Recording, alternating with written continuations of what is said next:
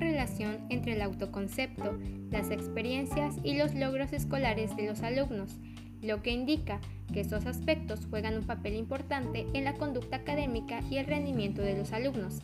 Además, se afirma que dichos logros ayudan a los alumnos a determinar su autoconcepto, aspecto que es fuente de motivación para ellos, influyendo de manera directa y significativa.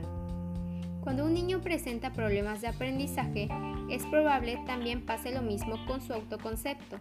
Por ello, resulta importante que los sujetos confíen en sus propias capacidades y tengan altas expectativas, ya que con ello se dará una activa implicación de éste en su proceso de aprendizaje.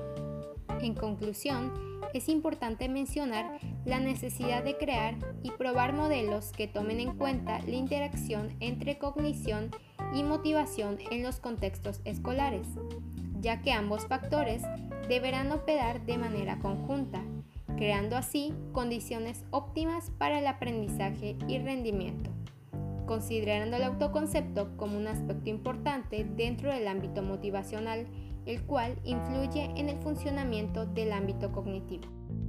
Referencia: González, J, Núñez, C, Pumariega, S y García, 9, 1997.